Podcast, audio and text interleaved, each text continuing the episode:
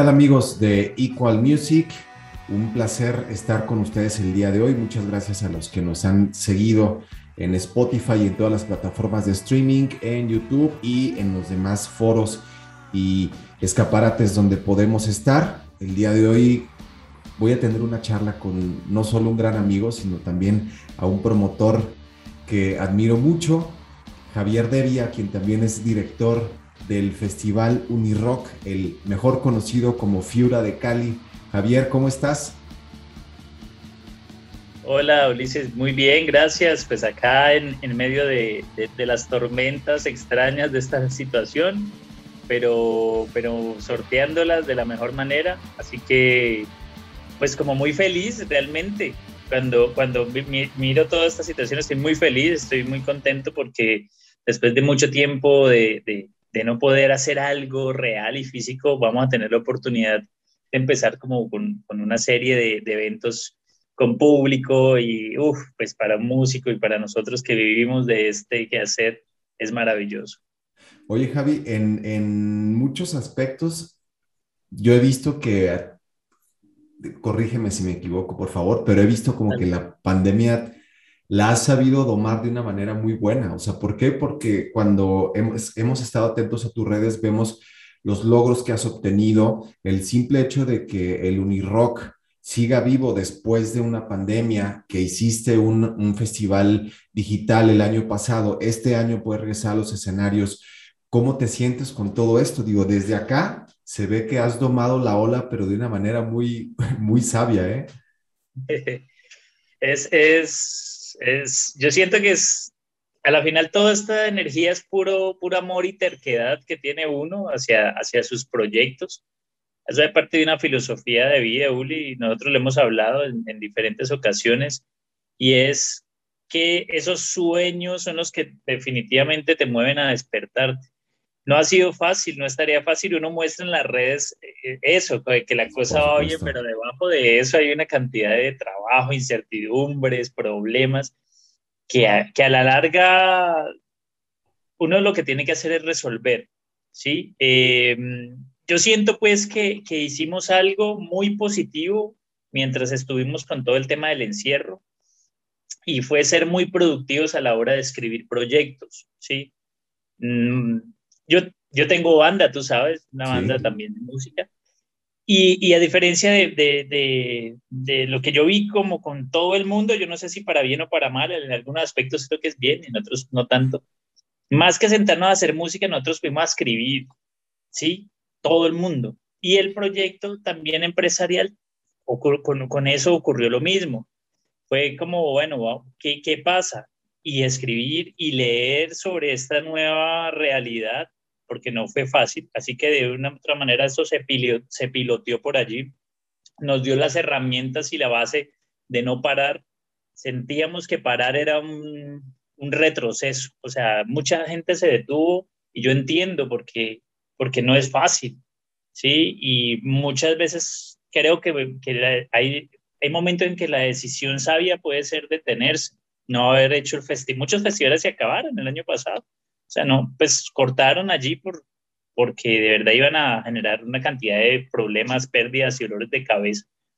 Y porque no era sano mentalmente tampoco, ¿no? Sí, exacto. Sí, por eso te digo, hay, momentos. Yo, yo siento que pudimos hacerlo gracias a, que toda esa escritura nos ayudó a formular varios proyectos y tuvimos un aprendizaje muy bueno. Eh, cuando hablo, hablo en plural, en plural porque yo sin mi equipo de trabajo no soy nada. O sea, mi equipo de trabajo es, es todo ese andamiaje que me colabora fuertemente, está detrás de, de, de estos proyectos y esa gente también se puso a la 10 y, y, sacamos adelante una cantidad de situaciones. Y nos sirvió de base para este año eh, estar como, este año nosotros sentimos que la cosa es como mixta, ¿no? O sea, como que... Como híbrida, ya... Virtual, virtual con público. Oye, pero aún así, digo, por ejemplo, también con Rala Culebra, que es tu banda, tuviste, o sea, un, concierto en un teatro muy lindo, o sea, y muy potente, en donde pudieron transmitir muchas cosas. Eso es a lo que me refiero cuando he notado que ha, habido un proceso de adaptación muy interesante. ¿Tú cómo podrías transmitirle a las bandas emergentes, a, a, las personas que aspiran también a estar en el Unirock, el, el cómo sortear esta cantidad de cambios y seguir vigentes, seguir presentes?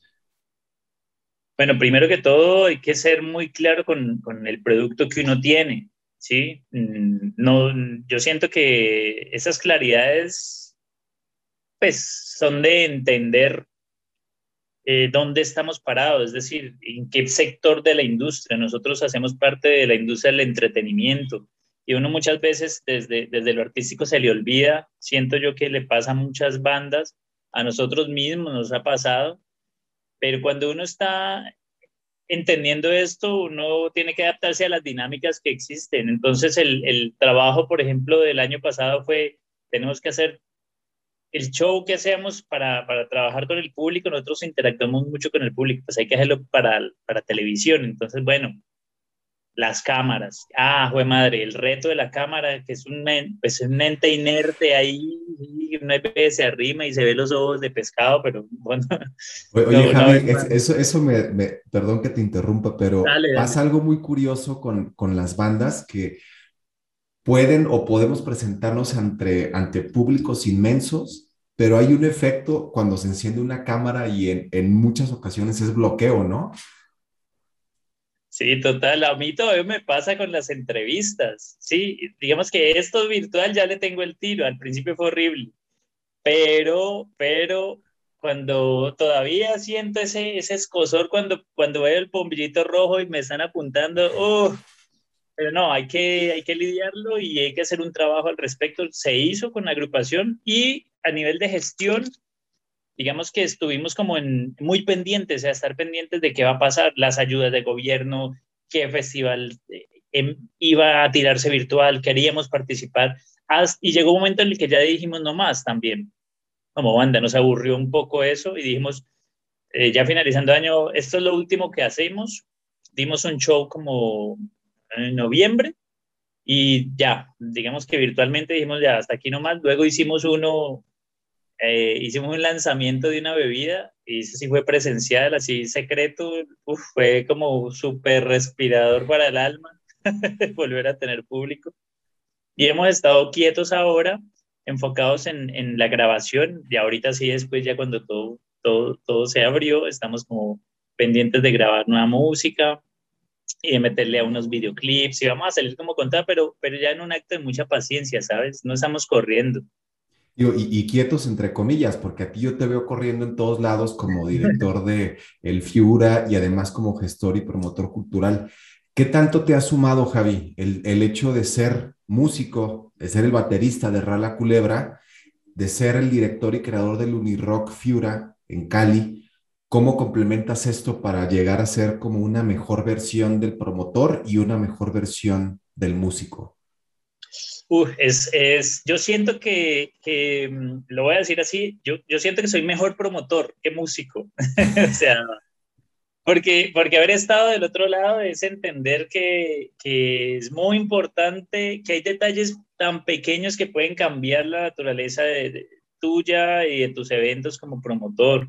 Eh, y hay, es un tema de trato, es un tema de, respeto por ese quehacer musical que algunas veces yo siento que los promotores lo pierden. También lo entiendo porque un promotor está pensando en mil cosas mm, logísticas y técnicas y de marketing detrás de, ver un show de una banda, ¿sí? O de, uno, uno como promotor hace, hace un pacto de fe, con la, obviamente con un estudio previo y tales, uno hace un pacto de fe con esa banda y uno dice, esta banda tiene que hacer algo para ese público, ¿sí? Pero usted está haciendo otras cosas. Algunas veces en ese quehacer se pierde eh, esa cercanía con, con el artista que es la base de, de, la transmisión sentimental, ¿sí? En, en esa tarima.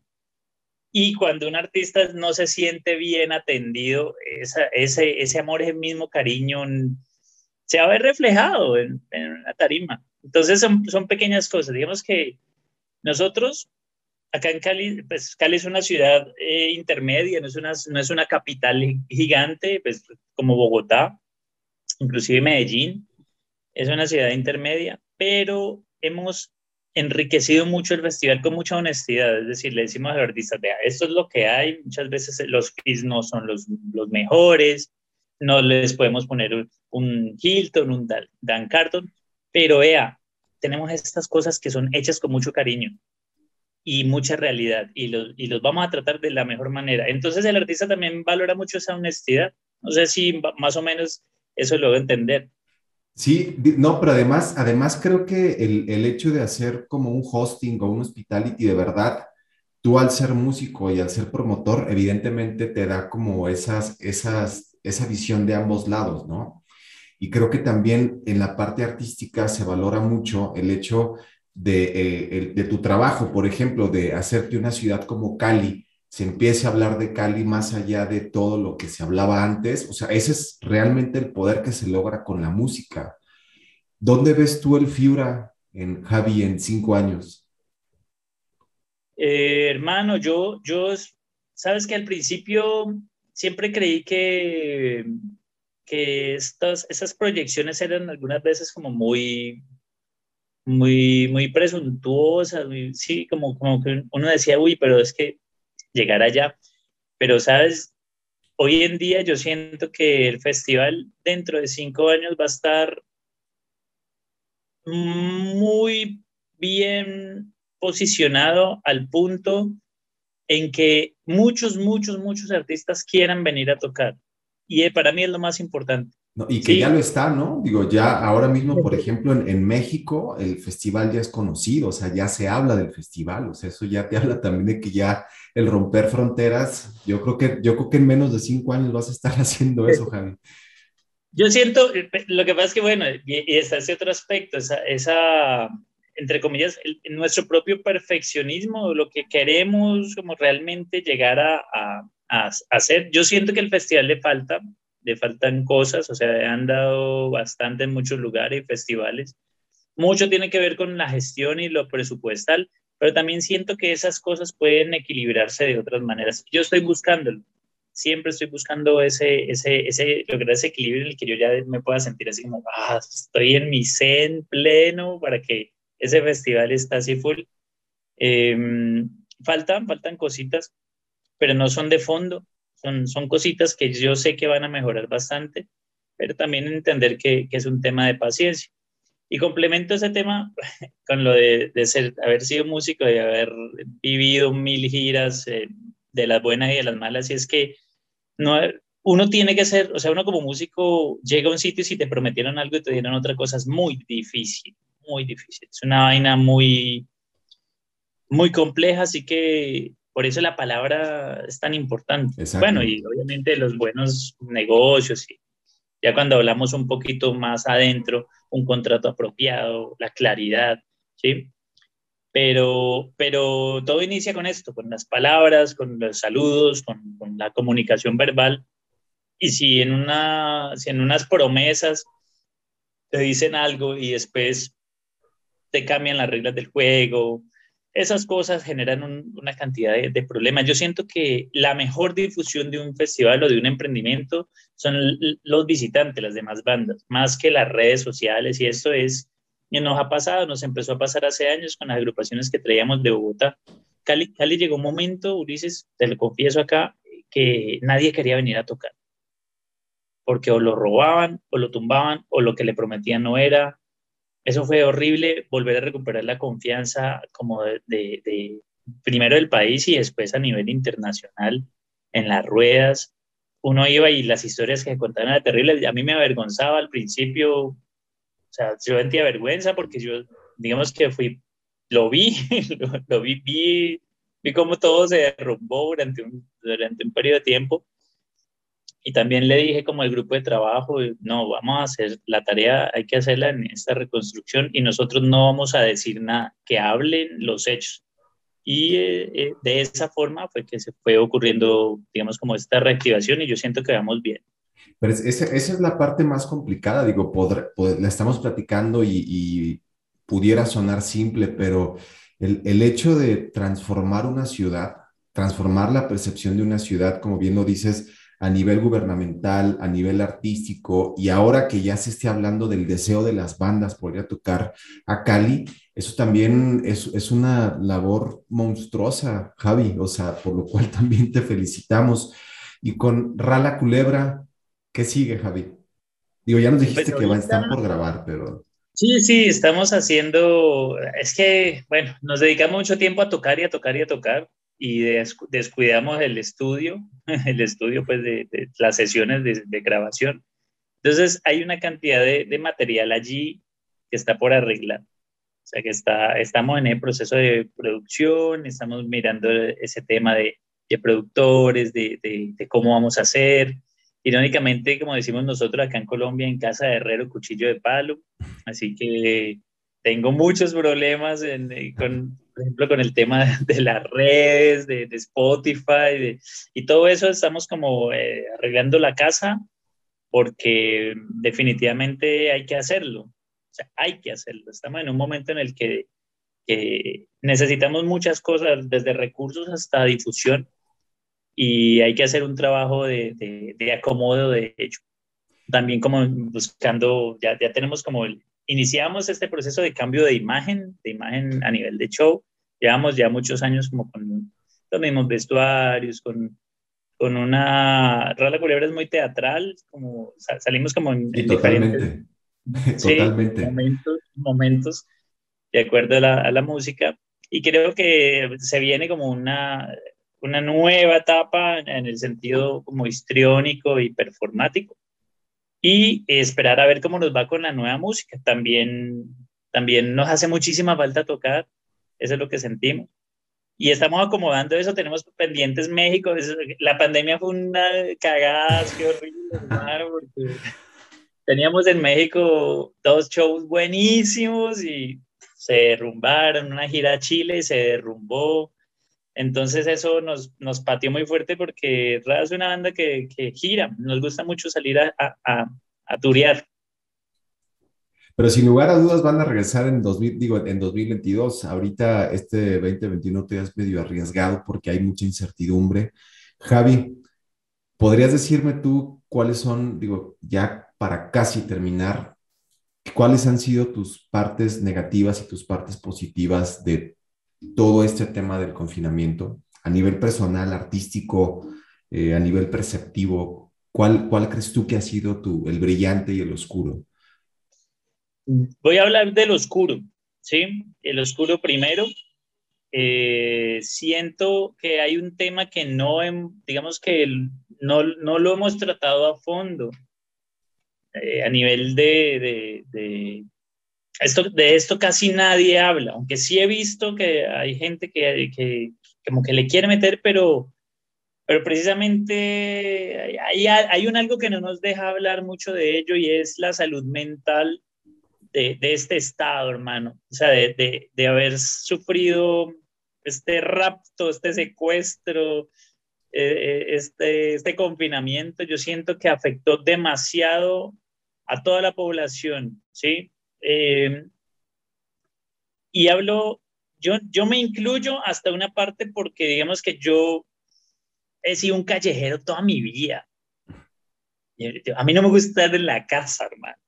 Entonces, yo inclusive, no me da pena decirlo, cuando llegó el confinamiento, yo, llegó un día en que yo ya no me aguantaba aquí y cogí mi bicicleta y me fui a pedalear y me multaron, me pusieron una multa, un ticket. Sí, bueno, pero estabas tú solo en tu bicicleta, o sea, también no, no, no, pero, no fue tan responsable. pero, pero no se podía, ¿me entendés? O sea, había una legislación. Y yo, y fue carísimo, brother, carísimo. La pagué así con el dolor. Podía haberme comprado tres bicicletas con esa plata. pero la pagué feliz porque si yo no hubiera salido de día, quién sabe qué hubiera pasado. Son, son cosas que, que, que, de las cuales casi nadie habla vi, vi muchas rupturas en relaciones, o sea, los, los matrimonios y mucha violencia interfamiliar, digamos, en nuestro país. Vi, vi, tengo muchos amigos docentes y en sus clases virtuales, uy, una cantidad de cosas que, que nosotros cerramos los ojos, pero que yo siento que eso acentuó esta, este, este problema psicológico. Vi, vi también, por ejemplo, que las personas entre como entre 30, 40 años. Esto me parece un fenómeno, no sé allá en México, pero aquí yo lo, yo lo vi de, de, de personas muy cercanas y vi muchos casos los sentí que después de un tiempo prefirieron estar así como estamos en este momento tú y yo frente a una pantalla que salir a socializar. Y vi que esa gente se quedó así, hermano. O sea, como, como no quiero que nadie se me arrime. O sea, vi, vi, un, vi un distanciamiento de, de, del contacto, vi un distanciamiento como de, de, de, tocarse, del en vivo, de, vivir. De lo real, ¿no? O sea. Sí, sí, sí, de, la realidad. Entonces, y, vi una comodidad del mundo virtual y yo siento que, que eso generó en esas personas rupturas con por sus propios proyectos, con proyectos en conjunto, muchas bandas se rompieron, muchas cosas. Entonces, pero, pero nadie habla de la psique de eso. Entonces yo siento que ese es el punto más negativo.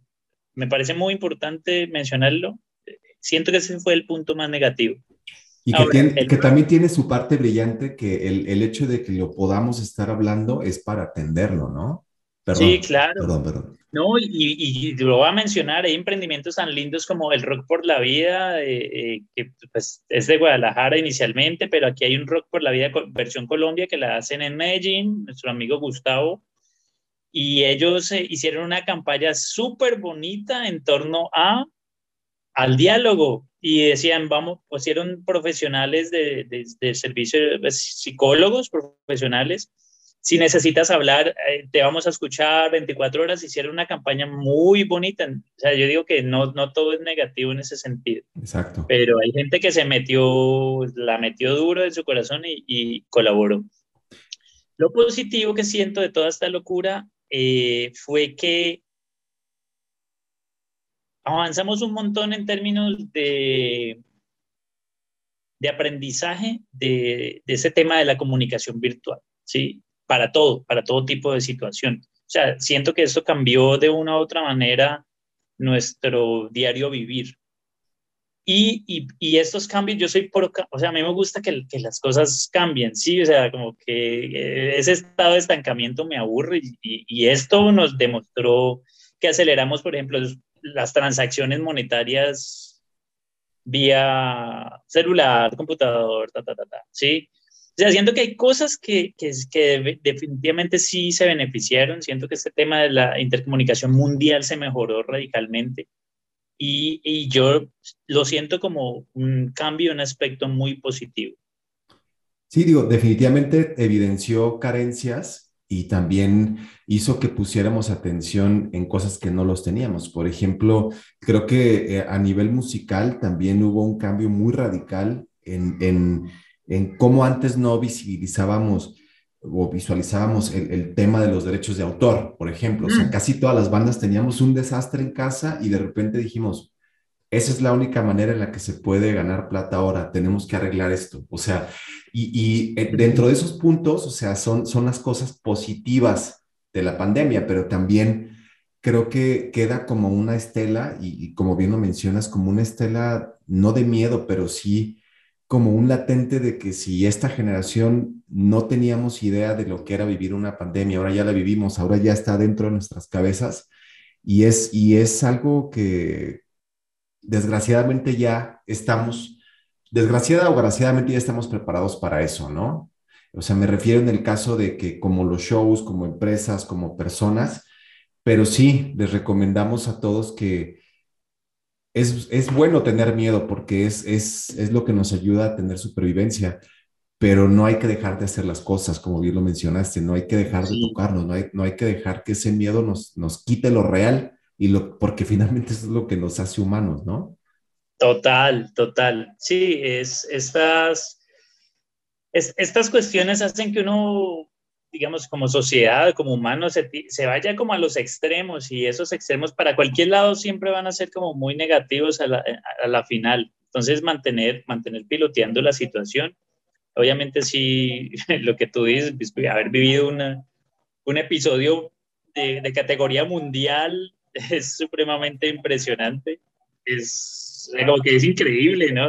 algo que no, que no esperábamos ni en nuestra peor pesadilla, ni, no sé, fue, realmente fue muy disruptivo para todos, pero finalmente se está sorteando bien, también ha traído cosas positivas. Por un lado están los que se vuelcan a la virtualidad, por otro estamos los utópicos que queremos abrazarnos y queremos tener a nuestros amigos cerca, y es encontrar ese punto medio, ¿no? O sea, también se trata de eso.